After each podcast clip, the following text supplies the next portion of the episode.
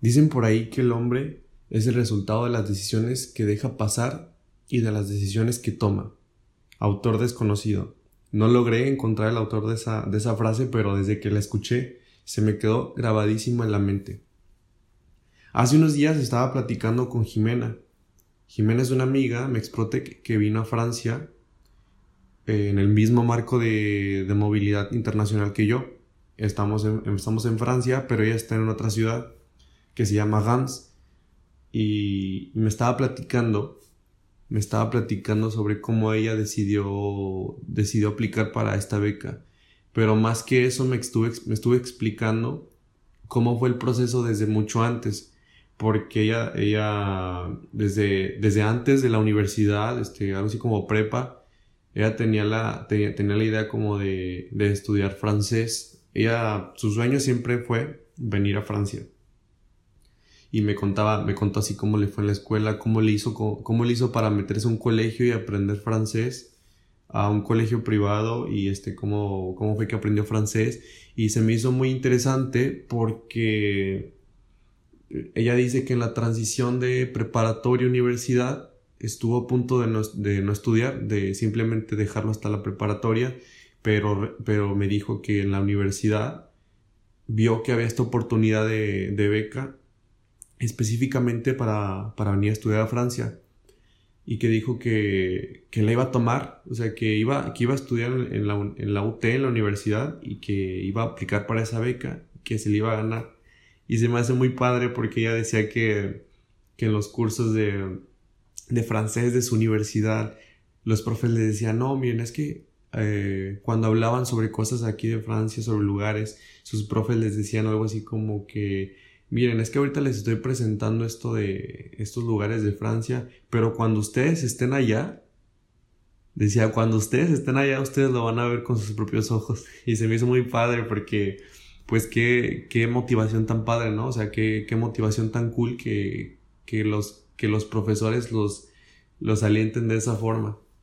Y estuvo muy, estuvo muy chido escucharla, estuvo muy chido escuchar su perspectiva de cómo fue todo, todo el proceso para ella, porque yo empecé a recordar cómo fue para mí desde el inicio. Y también las, las perspectivas tan distintas, ¿eh? Porque ella, su sueño siempre fue venir a Francia a estudiar Siempre, siempre. Y, y para mí no. Yo, por ejemplo, antes de entrar a la universidad, yo tenía esta idea, tenía este, como que esta meta de irme de intercambio. No importa, no importa qué lugar. Yo me quería ir de intercambio a Sudamérica, me quería, me de intercambio a, a, a Norteamérica, a Europa, donde fuera. Pero yo me quería ir de intercambio, no importaba si era un mes, no importaba si era un semestre, un año, dos años, lo que fuera, pero yo quería irme de intercambio. Y de hecho, desde un inicio en la universidad, yo tampoco, ni siquiera, ni siquiera quería estudiar francés, o sea, francés no era mi, no era mi meta, porque yo cuando entré a la universidad, este, quería estudiar alemán, pero en, ese momento, Qué, qué, interesante, ¿no? O sea, cómo se dan las cosas y cómo se, se, cómo va fluyendo todo. En ese momento en la universidad nos habían dicho que había varios idiomas, había japonés, había alemán, había francés, había inglés, pero, pero todos ellos eran así como que en línea y así. El único que estaba en presencial iba a ser francés en ese entonces. Y a mí se me hizo muy, se me hizo muy mal así como estudiar un idioma en línea. Yo sí quería tomar clases y todo entonces escogí francés. Escogí francés, dije, bueno, pues igual y aprovecho que, que, va, que, va, que van a hacer clases eh, presenciales, extracurriculares y pues que no te van a cobrar nada, ¿no? Eso se me hizo pues muy bueno. Y así fue como, como empecé a estudiar francés. En la universidad al inicio también nos, en 2019 también nos habían mostrado las becas que, eh, de la escuela y externas que, que, a las que se podían aplicar y me acuerdo que vi, las, que vi la de Mexprotec la beca de intercambio a Francia, un año.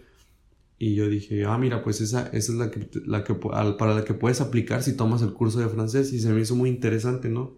Desde un inicio. Pero luego llegó la pandemia. En, eh, bueno, a inicios del año pasado, en 2020. Y a todos nos fue, pero, pero de a seis, a todos nos fue horrible con la pandemia. Me acuerdo que, bueno, aparte de que se suspendió todo totalmente, tomé, eh, seguí tomando el curso en línea. Me acuerdo que nos habían dicho que en marzo, que probablemente se retomarían las clases en abril. Y para ese momento todos estábamos, todos estábamos, no, teníamos idea de, cuánto se iba a alargar esto. Entonces sí fue, horrible que estuviera, porque fue, fue, fue algo así como de que nos dijeron, vamos a volver a clases, vamos, es un veremos, vamos a volver el 18 de abril. Y pues ya llegó 18 de abril, no se hizo, llegó mayo, llegó junio, julio.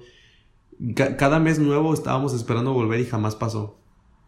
Y ya para, para los últimos meses del año, del año pasado, ya, era un calvario total la, la pandemia y llevarla a la universidad en línea era, era horrible. Yo jamás imaginaba, creo que ninguna de las personas que estudiamos nos imaginábamos que íbamos a estudiar una carrera en línea. Entonces sí fue horrible. A mí, este, eh, la ansiedad y el estrés me llegaron a, atacar el cuerpo de una forma que yo jamás imaginé que iba a pasar.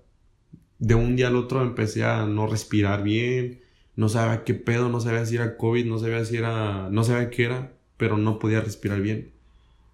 Así lo dejé, pasaron días porque como nada más me pasaba eso, pues lo dejé así hasta que un día de plano me estaba ahogando y me tuvieron que internar. Entonces sí fue, fue muy feo. Después de eso, trabajé los últimos tres meses del año en... Bueno, trabajé los tres meses porque necesitaba dinero y todo. Y fue, fue horrible, fue, pues fue muy, fue muy feo tener que trabajar y llevar la escuela, la escuela en línea. Y ahí, ahí era, era de que yo me preguntaba a mí mismo que qué estaba haciendo, que qué onda, que por qué seguía con la escuela. Yo para ese tiempo todavía tenía el estigma de que rajarse era muy, era muy feo. De que rajarse de la universidad todo era muy feo. Perder un año yo, yo sentía que eso era muy malo. Pero qué tontería en serio. Si alguien me está escuchando y, y se siente identificado con esta parte, por favor cambien su estigma. Perder un año, perder dos años, perder los años que sean eh, en una carrera que no les gusta es mejor que, que terminarla y, pasar toda su vida en, miseria de haciendo algo que no les gusta para empezar. Para empezar yo ni siquiera necesité una pandemia para saber que la carrera que estudié en México no me gustaba y nunca me gustó y por eso fue muchísimo más difícil llevarla, llevarla y pues no encima y por ahí dicen que, que nunca te debes de rendir, que tienes que acabar lo que empiezas y qué fácil ese concepto, ¿no? De no rendirse. Pero qué difícil, pero qué difícil es no rendirse cuando haces algo que no te gusta. Ahí está la diferencia. Qué difícil es. Yo, yo lloré, yo, este, yo me sentía, ya me sentía cansado, agotado mentalmente. Yo quería dejarlo todo, pero de todas formas, ahí, ahí iba, iba. Con mis clases de francés, salía del trabajo y las tomaba en la tarde, en línea, y ahí iba poco a poco y me acuerdo que hasta lo dejé y luego me volví a meter porque me arrepentí, porque yo tenía esa espinita de que se podía lograr algo. Entonces dejé de trabajar a inicios de este año porque me enfermé, me enfermé fatal, más que, lo, más que el año pasado.